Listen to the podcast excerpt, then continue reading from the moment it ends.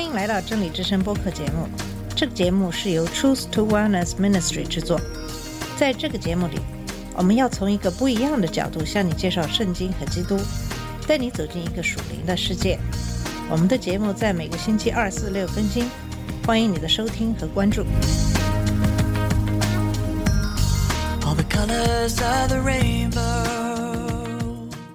你好，我是马军。今天我会继续跟你分享 George Yancey 的文章《川普最后的试探》。在上一期的节目里，我们给你简单介绍了作者的背景。他是贝勒大学社会系的教授，他对基督徒支持川普的问题的阐述，也是从文化这个角度上来看。我们从上一期跟你分享的前半部分的文章也可以看出，他是一个非常保守的基督徒。可是他知道，对任何人的忠诚都不能超越对神和圣经的忠诚。他对他的基督徒朋友的苦口婆心的规劝，也可以从他的文章中可以看出。在下半部的文章，他把现代的基督徒从川普那里寻求保护和以色列人希望有一个王来保护他们相对比，我们可以从中得到一些启发。以下就是这篇文章的第二部分：政治领袖和经文。对待恐基督徒症，我们必须面对由逐渐崛起的低容忍的文化价值观的挑战。但是在很多的实践层面，福音教徒支持川普，使这个文化氛围对基督徒更加恶化。单独从效益的角度来看，基督徒不应该支持现在的总统。但是我的论点不仅仅局限于效用的考虑。基督徒对川普的支持与对经文的正确的理解并不相符。我必须承认，我不是一个专门训练过的神学士，所以你可能对我的解释有些不同的意见。但是我可以担保，那些基督徒必须非常小心，不要把太多的信心放在政治的议题上。证据是非常多的。看看旧约对以色列人的试探，一直都是围绕着依靠政治人物而不是神这个主题。从刚开始的以色列建国，犹太人在寻求王来解决他们问题的时候得到警告。当时以色列人所需要解决的问题是什么呢？他们是身处在许多充满敌意的国家中，他们认为王可以为他们打仗，他们对别的国家有国王感到非常嫉妒。寻求政治领导人的问题，并不仅仅止于利扫罗为他们的第一个王。以色列人不仅仅依靠犹太人的领导力，他们也从国外的政权那里寻求保护。换句话说，他们更相信从其他个人那里获得保护，而不相信那个曾经许诺他们会保护他们的神。这个听起来是不是非常的熟悉？我并不是说基督徒不应该卷入政治。基督徒应该有参与政治的自由，就像其他任何一个人一样，为我们生活、宗教自由、社会公平中的一些问题提出一些主张，并不是什么罪。但是，当我们对一个政党绝对的忠诚，而害怕对这个政党的领袖的错误提出纠正，我们就不仅仅是参与政治了，我们是在寻求政治权利来挽救我们。这不仅仅可以解释很多基督徒在谴责很多从川普口中说出的很多丑陋的话中，他不停的推文他的政府的时候感到犹豫，而且也可以解释他们为了川普愿意改变他们在道德价值方面的态度。在川普当选总统以后，调查显示，保守的基督徒已经从那些坚持政治领导人必须在道德方面有一定的要求。变成一个有着在道德方面的最低要求的宗教团体。他们在安抚川普总统方面的努力，显示他们对川普有着不应该的忠诚。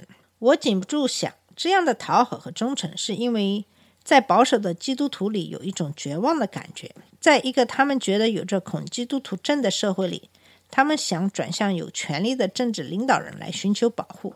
这种情绪从一个普通人的角度是可以理解的。但是这却是和圣经中的诫命不相符的。圣经告诉我们不要有惧怕，不要把人的智慧看得高于神的智慧。如果我们宣称自己拥有超越信仰之外的力量的能力，我们就应该身体力行。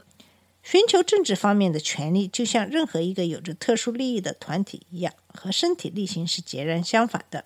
川普和基督徒的分裂，除了把基督徒和川普的那些没有救赎的方面联系起来，川普的危险在于对基督徒和教会分裂的危险。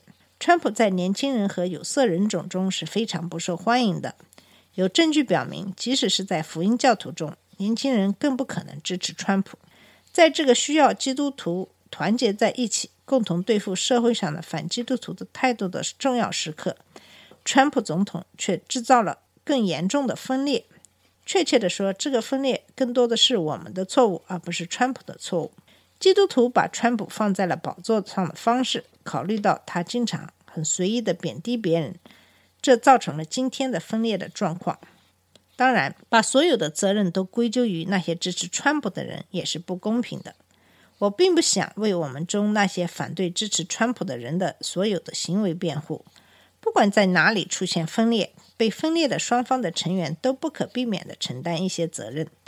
作为政治领袖，在不停地散布分裂的言论，制造出他的跟随者，同时他的跟随者也散布这样的分裂的言论，这对我们来说不应该感到奇怪。我一再听到这样的一些言论：一些基督徒不但不批评川普一些贬低、侮辱人的言论，他们也学习川普的言行。因为川普所表现出来的硬汉的形象，他们通常会说，对付那些左派的进步人士，我们需要一场战争。川普对这些进步派的仇视是非常受欢迎的。我们必须承认，这些进步派的确会在尽可能的机会里不公平地对待基督徒。即使是在那样的条件下，川普的态度跟我们对待这些进步人士所应采取的态度也是相左的。虽然我们觉得他们反对我们的方式是非人性化的，但是我们不应该以同样的非人性化的方式对待他们。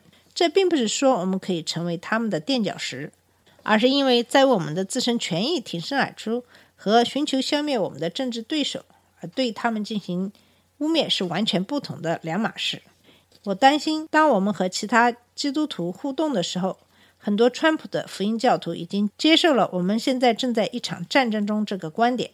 他们对于我们这些并不接受这个观点的基督徒缺乏耐心。我们被他们认为是辩解者。有些人谴责我反对川普的行为是出于惧怕。非常不幸的是，我在那些支持川普的人的身上看到的是更多的惧怕。他们的行为是出于惧怕，担心那些进步的人士会接管政府。他们害怕他们会失去他们的权利，以及政府通过一些他们并不批准的法律。川普被他们认为是他们恐惧的解决方案。出于这样的恐惧，他们经常斥责我们这些不支持川普的人。因此，不可否认的，那些曾经反对川普的人的行为，使得这个分裂变得更加恶化。许多的支持川普的福音教徒也觉得，有强迫那些不会支持川普的基督徒加入他们。支持川普行列的压力。只有当我们能够把自己跟一个不信神的盟友、充满争议的总统分开的时候，我们才能够给这个已经非常激烈的冲突降温，把我们的精力集中在建立后基督徒时代我们非常需要的基督徒社区。我们应该怎么办呢？从一定程度上来说，这种破坏已经形成了。不管是在2020年发生什么。基督徒在二零一六年把川普送进白宫的这个形象不会被改变，但是如果我们现在拒绝支持他，或许我们可以减少这个破坏的可能性。或许拒绝川普可以在一些人中引起共鸣。在阿拉巴马 Douglas Jones 和 Roy Moore 的参议员席位的竞选中，人们担心基督徒会忽略 Roy Moore 的许多问题，然后把他送进参议院。相反，他们待在家里。他们不能支持 Douglas Jones，但是他们也不愿意支持 Roy Moore，这就取消了 Moore 作为另外一个在我们脖子上的绳索的潜在的可能。可能的是，如果福音教徒对川普的支持降低，川普会输掉总统选举。我们也可以丢掉一些因为跟川普联系在一起的文化的负担，但是我们对这样的可能性不能太天真。破坏或许已经形成，或许。和给川普投票相比，更令人不安的是，基督徒不愿意挑战川普，因为总统候选人的可选性。我们可以主张我们必须投票给川普，但是我们没有任何的借口，当我们选择了一个邪恶的人的时候，而让这个邪恶的人为所欲为。我们已经看到基督徒改变他们对我们领袖道德方面的要求，来为川普开脱。Robert Jeffries 对川普性行为方面的公开的解释，可能就是一个最明显的例子。我们还愿意牺牲我们多少的形象来保护川普呢？基督徒不仅仅非常热切的来为他堕落的道德做辩护，我也遇见过很多的基督徒千方百计的为川普的煽动种族歧视的行为做辩护。我曾经面对一个领导基督徒支持川普的人，他坚称川普没有煽动种族歧视。当我向他指出川普说他不认识 David Duke 的时候，是其实是在撒谎。他说这个是为了安抚白人民族主义者。这个川普的基督徒支持者对我的回应是：所有的政客都撒谎。我真不敢相信他究竟说了什么。政客是不是为了让种族主义者觉得好受就会撒谎呢？